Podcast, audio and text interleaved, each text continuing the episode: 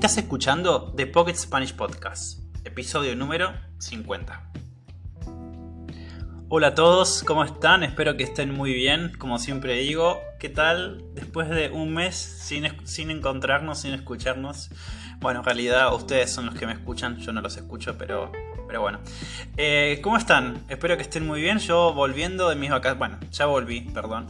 Eh, pero bueno, quiero decir que de a poco estoy retomando las actividades. Como los que ya saben, en el último episodio dije que me iba de vacaciones a, Europa.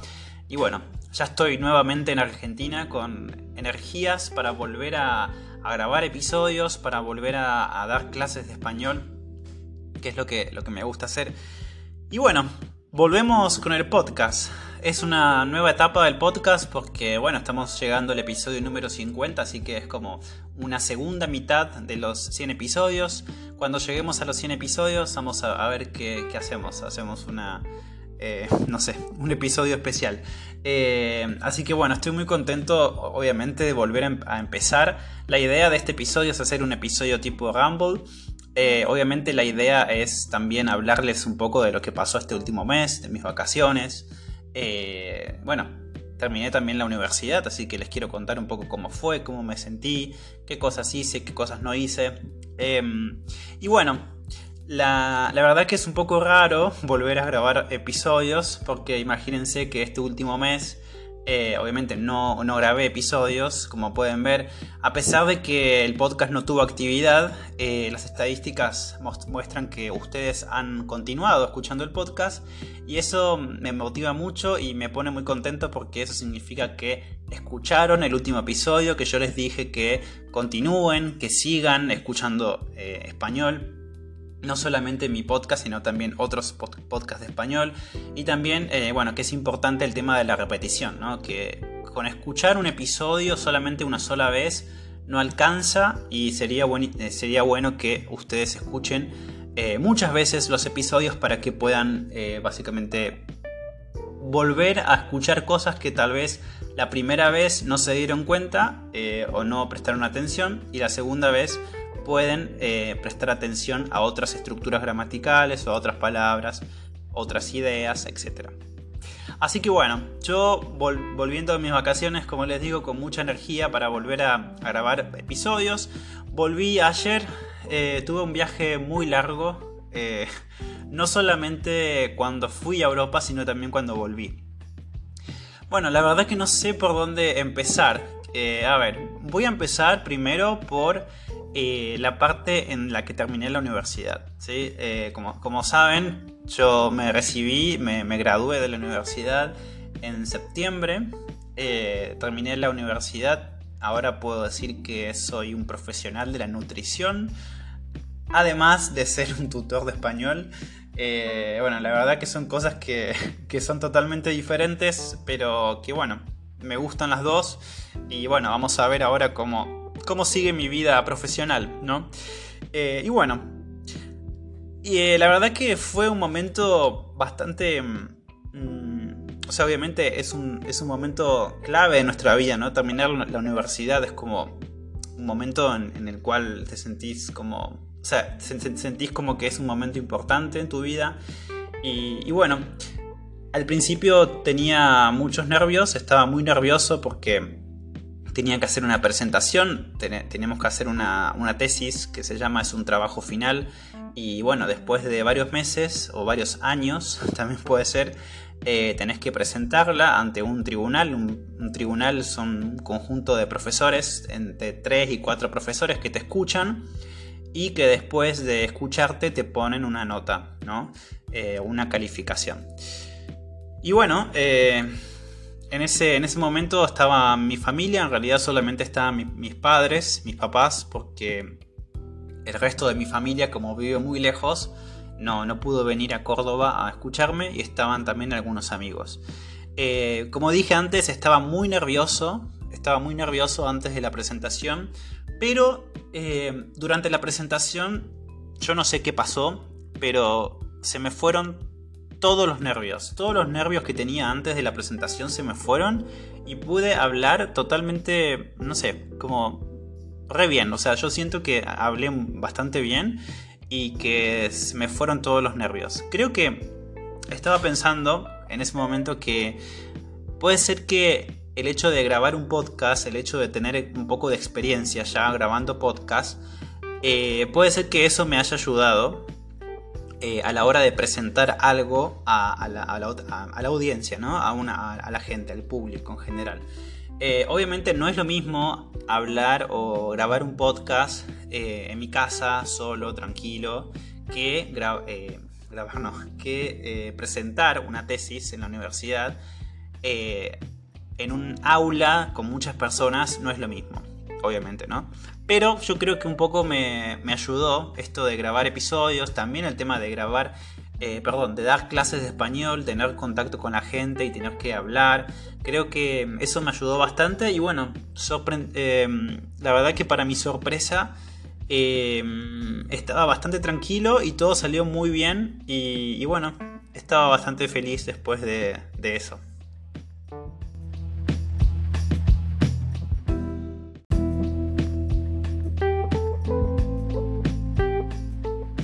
Bueno, quiero contarles ahora cómo fue el festejo, cómo fue la celebración de haberme recibido después de terminar la universidad.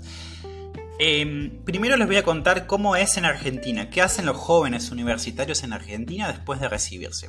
Bueno, una vez que terminas la universidad, generalmente tus amigos te esperan afuera de la universidad para tirarte cosas. Te pueden tirar cosas de colores, cosas de fiesta, también te pueden tirar comida. Eh, en la descripción, en realidad no, en la, foto de este episodio van a ver que voy a dejar una foto, eh, una foto mía después de terminar la universidad, que fue lo que me hicieron mis amigos. Em, generalmente terminas así, o peor. Eh, los jóvenes terminan con cosas sobre su cuerpo, comida, harina, huevos, leche, etc. afortunadamente mis amigos no me hicieron eso. porque yo no quería, así que solamente me tiraron cosas de fiesta y después, eh, nada, nos sacamos fotos, eh, etc. Hay algo que se hace también, que yo no lo hice porque no, me gusta, em, pero hay muchos jóvenes que lo que hacen después de, quedar así sucios, eh, van a la parte trasera del auto, ¿sí? En el auto está la parte de atrás donde generalmente podés guardar las maletas o las valijas eso se llama baúl en Argentina. Entonces, estos jóvenes van sentados en el baúl, en la parte de atrás del, auto, y lo que se hace es como una, gran fila de, autos, todos tus amigos, toda tu familia, vos vas adelante y se hace como una caravana, como una fila de autos que van paseando por toda la ciudad tocando bocina. ¿Saben lo que significa tocar bocina? Es cuando un auto puede hacer un sonido para llamar la atención de las otras personas. Se hace, por ejemplo, pi, pi, eso es tocar bocina. Y todos tocan bocina, ¿sí? así que es como un, una gran caravana de bocinas donde vos estás adelante y toda la gente, toda la gente de la ciudad te mira y no sé, algunos te aplauden, otros te, dicen cosas. Em, em, incluso es muy gracioso porque hay algunos autos que también te tocan bocina pero no te conocen. Eh, y bueno, eso se hace a veces, eh, algunos lo hacen, algunos no, no todos lo hacen. Em, así que bueno, yo no, no, quería y también mi papá tampoco quería porque, bueno, imagínense que subirte al auto todo sucio con todas esas cosas sobre tu cuerpo, después tenés que limpiar el auto. Y bueno, mi papá no quería eso, así que no hicimos eso. Eh, pero yo tampoco quería, así que no fue ningún problema para mí. Y después fuimos a almorzar con mis papás eh, al mediodía. Y después en la noche fui con mis amigos a, a un bar a tomar algo, muy tranquilo todo, porque, eh, bueno, como ya saben, yo soy como una persona como más tranquila y no, no me gusta como hacer demasiado, demasiada cosa para, para algo. Así que obviamente me gusta festejar, pero, pero bueno, esas cosas, esos festejos así que hacen acá en Argentina mm, no me gustan mucho, así que hice algo más, mucho más tranquilo.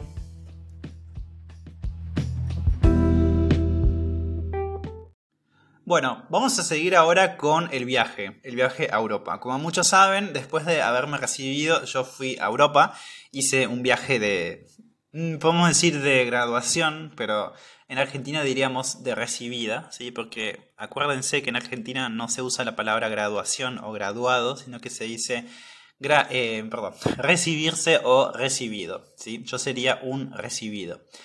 Eh, y bueno, básicamente, en realidad yo tenía planeado este viaje hace mucho tiempo, ya hace, hace un año, y bueno, si no me recibía antes, lo iba a hacer igual. O sea, no es exclusivamente de recibida, pero justo coincidió con mi recibida, así que la verdad que estoy muy contento porque mm, es como que terminó una etapa y empezó otra.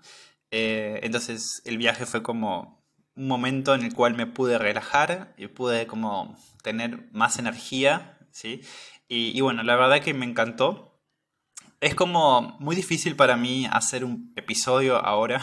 Eh, generalmente los episodios tienen entre 30 o 40 minutos o a veces 20 y es como que recién estoy empezando a contarles el viaje y, y ya tengo como 10 minutos de episodio. Eh, pero bueno, voy a intentar contarles las cosas más importantes del viaje y lo que más me gustó, lo que no me gustó, lo que más me impresionó. Y también quiero contarles un poco eh, como la experiencia con los idiomas, ¿no? porque muchos saben que, yo aprendí un poco de francés, que sigo aprendiendo francés porque nunca se termina de aprender, obviamente. Em, así que bueno, mi primer viaje, eh, perdón, mi primer parada en el viaje fue París. Antes de París eh, hice un viaje larguísimo porque tuve muchas escalas. Eh, ¿Saben lo que significa escala o hacer escala?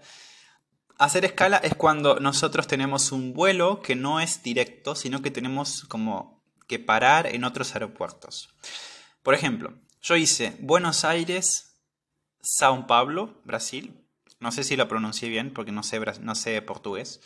Eh, hice Buenos Aires, São Paulo, Sao Paulo, Toronto y Toronto, París. O sea que hice dos escalas. Específicamente hice tres, en realidad, porque primero hice Córdoba, Buenos Aires, Buenos Aires, Sao Paulo y Sao Paulo, Toronto. Y Toronto, París. O sea, fue un viaje de dos días, más o menos. Eh, específicamente creo que son 36 horas, así que no son dos días. Eh, pero bueno, casi, casi.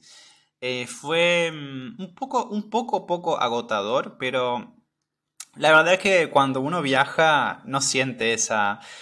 A ver, yo, yo tenía mucha, muchas ganas de, ir, tenía como... Estaba muy, muy, muy entusiasmado, entonces no, sentí tanto cansancio. La verdad es que me, encantó, digamos. Y en relación a los idiomas, lo que yo hice antes de viajar, que yo les recomiendo, eh, es que, bueno, como yo iba a Toronto, e iba a París y después a Italia, Em, nada, yo quería estar con el idioma bien. Entonces, obviamente, durante el viaje, antes de Toronto, escuché dos podcasts en inglés. Inglés, inglés, inglés, para llegar a Toronto y tener el inglés en la mente, ¿no? Como si, tengo que comunicarme, si tengo que hablar con gente, puedo hacerlo fácilmente. Entonces escuché todos los podcasts en inglés eh, en, mi viaje de Buenos Aires a Toronto. Y después en Toronto no tuve ningún problema. Tampoco tuve que hablar tanto en inglés porque solamente es como cosas básicas. Pero yo quería igualmente poder entenderlos, poder hablar, etc. Eh, y bueno, después, cuando llegó la hora de ir a París, eh, unas horas antes de París, me encontré con una señora, una señora argentina, que también iba a París y em, nada, fue, fue lindo porque nos pusimos a hablar un poco en francés, porque ella habla francés también. Entonces, ese fue como mi, primera interacción durante el viaje con el francés. Y hablamos un poco en francés y después también hablamos en español, por supuesto, porque ella era de, Buenos Aires. Em, ah, algo que me pasó en São Paulo, tuve un problema, en realidad no es un problema. Lo que pasó fue que fue un poco difícil eh, ese aeropuerto para mí, porque no había muchas pantallas. ¿Vieron? Las pantallas son esos, como esas televisores que, te dicen eh, las partidas, eh, los arribos, ¿no? los aviones que llegan, los aviones que se van. No había muchos de esos. Entonces yo tenía que cambiar de avión, tenía que ir de, un avión a otro y fue súper difícil encontrar la puerta porque no había, no había pantallas, no había nada, no había nada de información. Y, bueno, por supuesto, yo no hablo portugués, pero em, es fácil entenderlos, entendernos. O sea, ellos nos entienden y nosotros un poco también los entendemos. Así que, eh, nada, con esta señora le preguntamos a un señor del aeropuerto y nos dijo, pero eh, me, dio un poco de ansiedad. ¿Vieron esa ansiedad que, te da de perder el, avión, perder el vuelo y después qué, qué haces? Bueno, me entró un poco la, ansiedad, em, pero bueno, gracias. Em, por suerte conocí a esta señora y, juntos pudimos encontrar la puerta, eh, la puerta de embarque. Mucho, mucho vocabulario de, viaje y de, aeropuerto van a tener en este episodio, me parece. La puerta, obviamente todos saben lo que es, eh, es la puerta donde entras al avión y la puerta de embarque es eso justamente, porque el verbo es embarcar. Embarcar significa entrar, entrar al avión, básicamente. Entonces decimos la puerta de embarque. Eh, también, también pueden decir la zona de embarque, que la zona de embarque es como mucho más grande, como, es como la terminal básicamente. Dentro de la terminal está la zona de embarque, que es un espacio un poco más chico, pero es grande. Y dentro de la zona de embarque tenés las diferentes puertas de embarque. Bueno, entonces, em, por suerte pude encontrar la puerta y no tuve ningún problema. En Toronto no tuve ningún problema, todo bien, muy, muy organizado el aeropuerto, no, no, tuve nada, ningún problema. Y después, bueno, durante mi viaje a París, de Toronto a París, obviamente escuché francés. Y es algo que, les recomiendo hacer.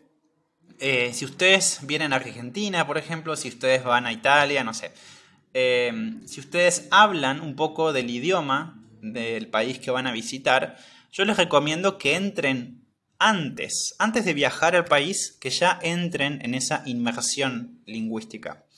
Porque va a ser más fácil para ustedes llegar y ya tener, digamos, em, esa facilidad para poder entender y para poder comunicarse. Además también es como que te permite ya como entrar, es como ¿Se acuerdan el primer episodio que yo les dije que escuchar podcast para mí es como viajar, pero sin, sin tomar un avión, ¿no? Entonces, escuchar eh, francés antes es como que me permitió ya sentirme como que ya estaba en Francia. Además, era, era muy lindo porque eh, en el avión em, hablaban en inglés y en francés. Así que mi francés ya estaba, digamos, ya, ya tenía esa inmersión lingüística. De hecho, en el aeropuerto de Toronto, porque Canadá es un país bilingüe, ellos hablan francés e inglés, entonces todas las cosas en el aeropuerto estaban en los dos idiomas, en francés y en inglés. Entonces para mí era perfecto porque es como que podía eh, entender el francés y podía entender el, inglés, entonces era como, no sé. y bueno, así que empecé básicamente con el francés ya en Toronto. Y bueno, después cuando llegué a, París, eh, nada, me sentí muy bien, muy, muy, fue muy lindo llegar porque, bueno, después de tantas horas de viaje, eh, yo viajé solo, en ese, en ese viaje viajé solo, pero después en París me encontré con un amigo de Argentina y con mi prima, Martina eh, Segunda, que es de Italia, ella vive en Italia y es italiana. Em, así que nos encontramos en París, porque nosotros eh, organizamos este viaje en París y después, bueno, después fuimos a Italia. Pero, pero bueno, en París estuvimos cuatro días y tres noches.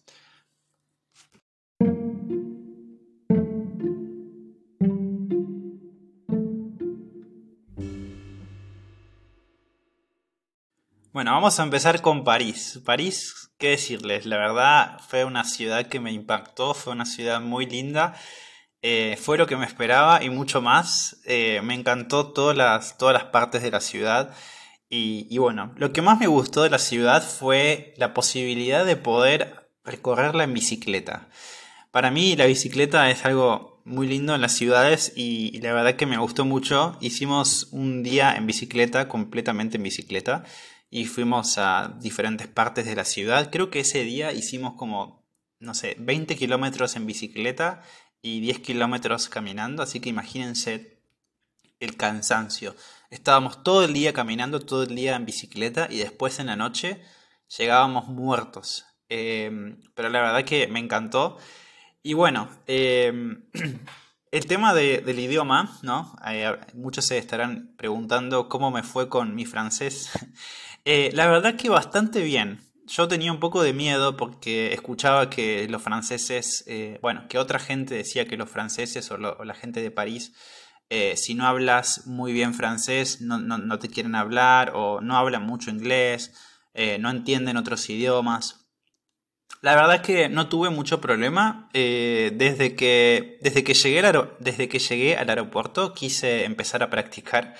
De hecho, mi, primera interacción en, francés fue cuando le pregunté a un señor cómo ir desde el aeropuerto al centro.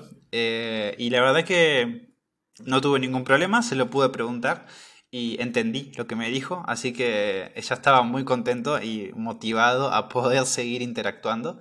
Eh, perdón, mi primera interacción con el francés no fue esa, fue con la señora. Con la señora, bueno, pero ella no era francesa, era argentina, entonces era más fácil entenderla.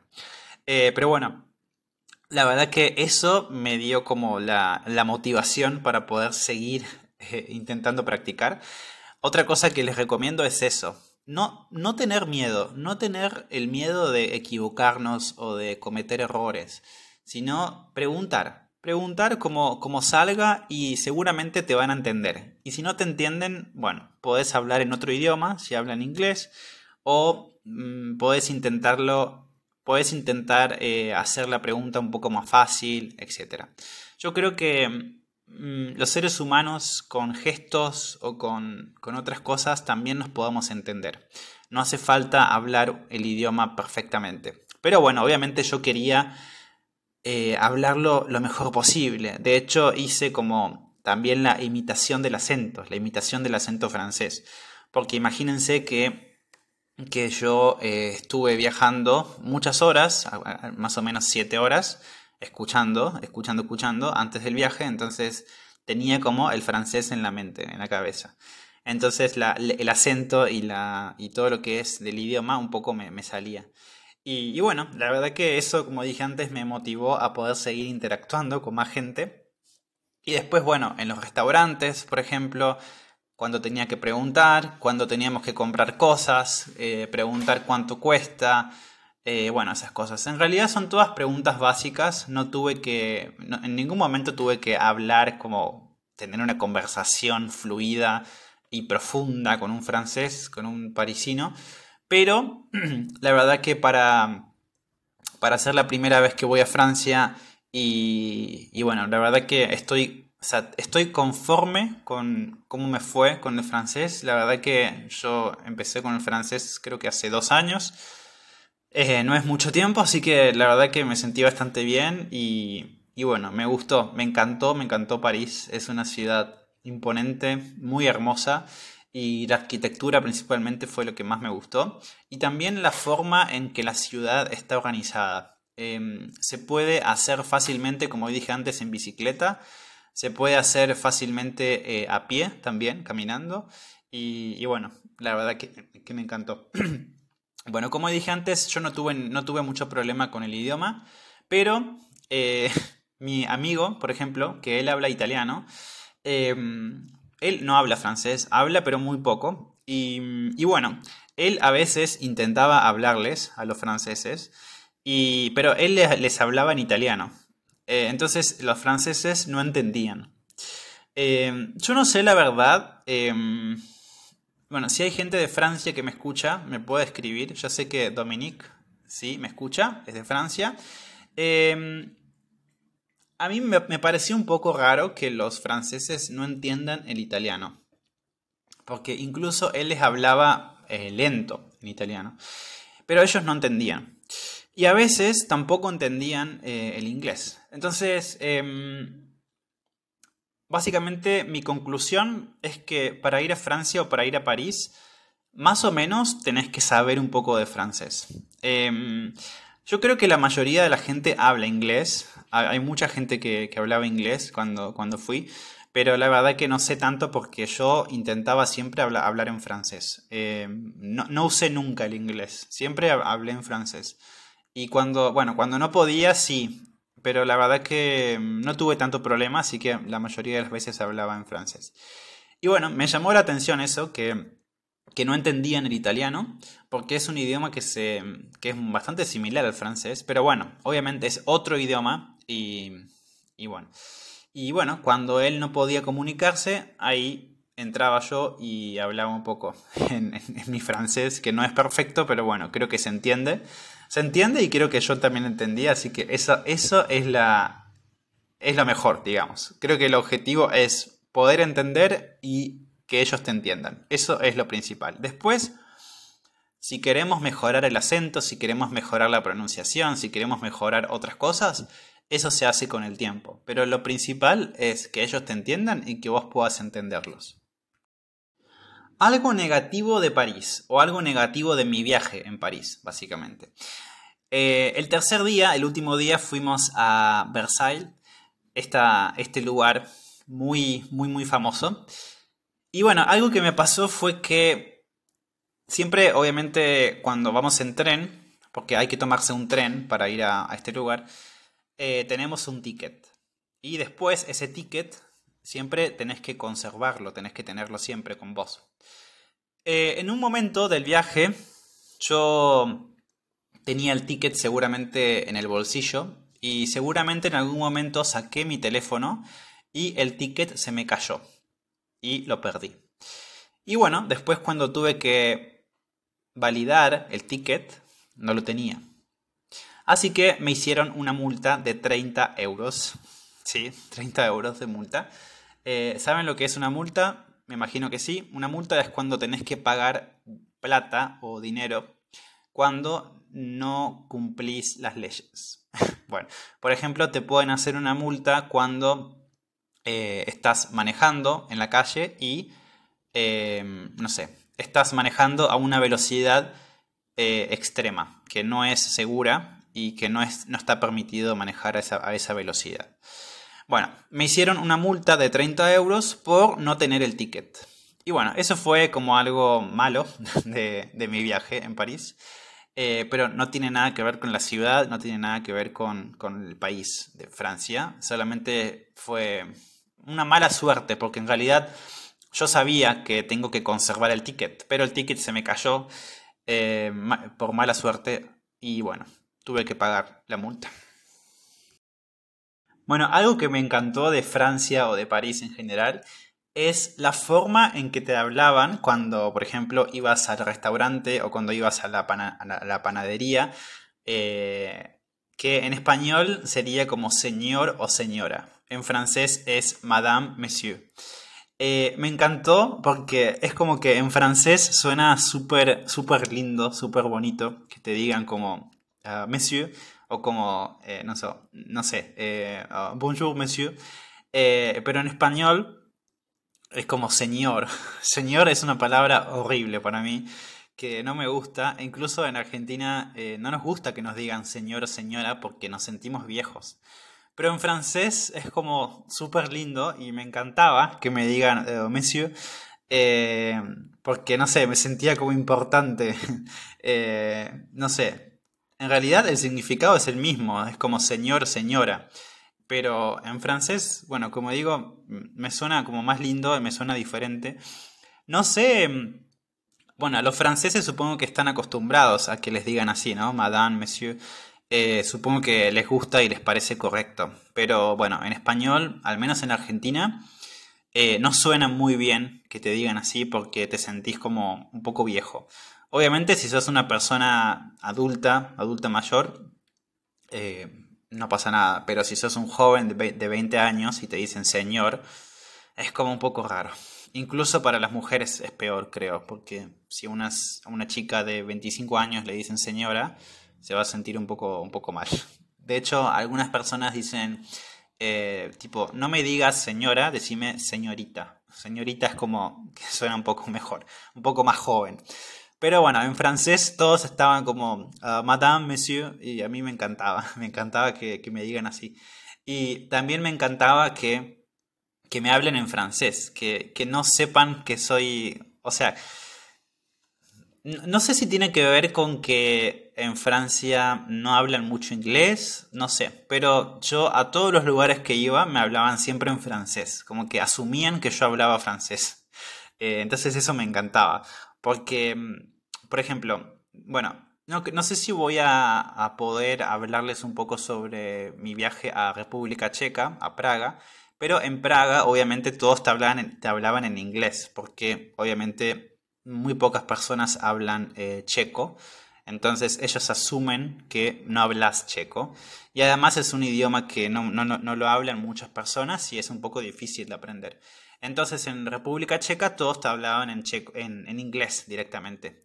Y la verdad que fue muy fácil porque eh, la mayoría de la gente hablaba en inglés, así que fue muy fácil comunicarse.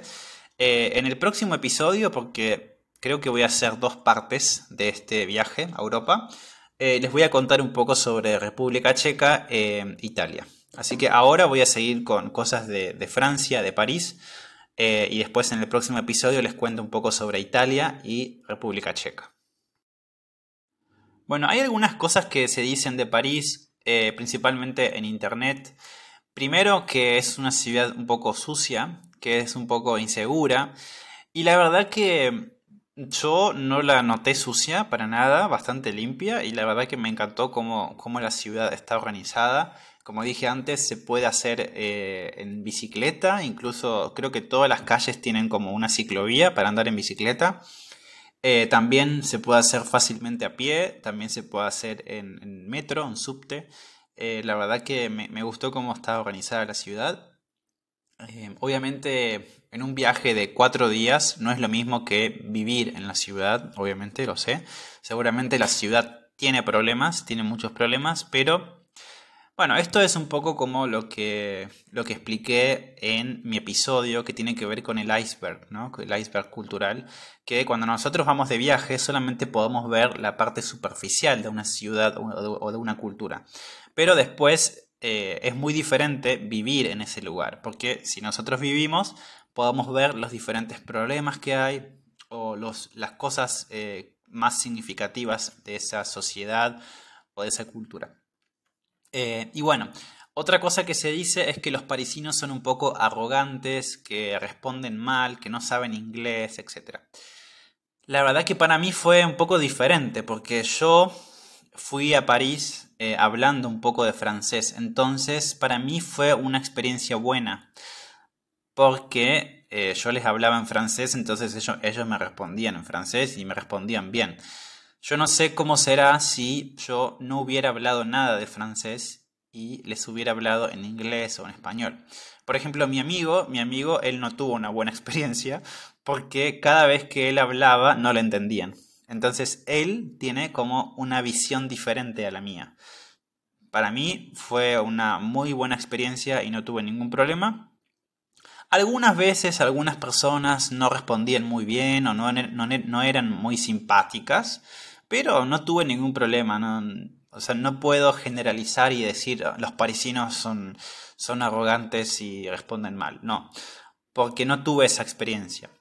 Pero creo que depende mucho de, del idioma que hables. O sea, si no hablas nada de francés y querés comunicarte solamente en inglés o solamente en tu idioma, mm, probablemente tengas eh, más dificultades, tengas un poco de, dificultad a la hora de comunicarte y probablemente los parisinos no sean muy simpáticos. Eh, pero bueno, yo no sé, yo no puedo decirte porque mi experiencia fue buena, pero sí puedo decirte que, puedo decirles que eh, mi amigo no tuvo muy buena experiencia porque, bueno, él no hablaba mucho francés y tampoco no hablaba mucho inglés, entonces estaba un poco difícil comunicarse. Mi consejo, eh, esto aplica para todos los países del mundo, es que siempre aprendan un poco, algunas cosas sobre el idioma, aunque sea. Eh, porque, por ejemplo, yo en República Checa no tuve ningún problema porque todos hablaban en inglés. Y sinceramente no aprendí nada de checo, pero porque todos hablaban en inglés, entonces como que no, no hacía falta. Pero la verdad que podría, podría haberlo hecho, podría haber aprendido. Pero yo les recomiendo que si ustedes, por ejemplo, viajan a un país como, no sé, Francia, Italia, España, eh, algún país hispanohablante, aprendan, aunque sea las palabras básicas. Eh, gracias, por favor, hola, buen día, buenas tardes, buenas noches, eh, no sé. palabras básicas, aunque sea como para poder familiarizarse con el idioma y también, mm, no sé, poder estar, o sea, poder, mm, digamos que la otra persona diga, ah, bueno, esta persona está un poco interesada en mi idioma, está un poco interesada en mi cultura y, bueno, no está acá solamente por vacaciones, sino que también le gusta y le gusta aprender el, idioma y la verdad que, que para ellos es como un sentimiento lindo, ¿no? Como esta persona quiere aprender mi idioma, esta persona está haciendo el esfuerzo para poder comunicarse conmigo y creo que es diferente. Por eso creo que, es que fue muy diferente para mí mi experiencia en Francia, que yo intentaba siempre hablar en francés, aunque no sea perfecto, siempre intentaba preguntar como podía. Y em, con mi otro amigo que, no hablaba nada en francés y no, eh, no, no, podía hablar en francés, fue un poco diferente. Entonces yo les recomiendo, como, como siempre digo, aprender palabras básicas. No es necesario hablar el idioma, sino, aunque sea decir gracias, decir hola, decir por favor, decir adiós, creo que es eh, suficiente como para generar ese vínculo con la otra persona, para, generar como esa, em, unión entre las dos culturas.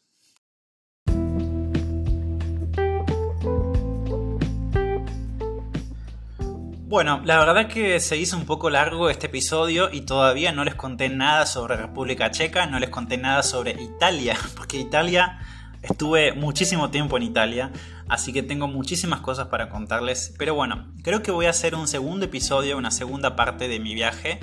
Y bueno, espero que les haya gustado, espero que...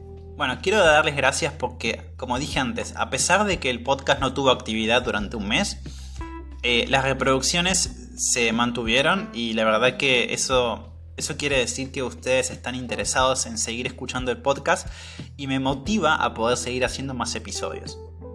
Así que bueno, muchas gracias a todos, muchas gracias a todos, eh, espero que, que estén muy bien y bueno, nos estaremos viendo como siempre digo en el próximo episodio.